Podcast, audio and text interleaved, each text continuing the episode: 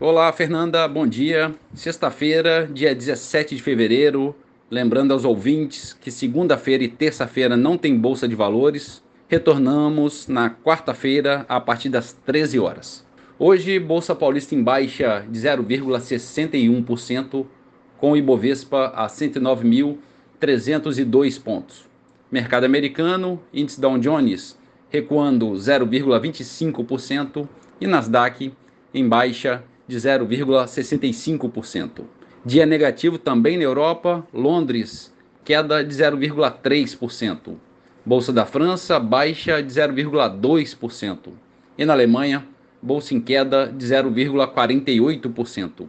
No mercado de moedas, o euro é negociado a R$ 5,54, recuando 0,4%. Já o dólar comercial, a R$ 5,21, baixa de 0,1%.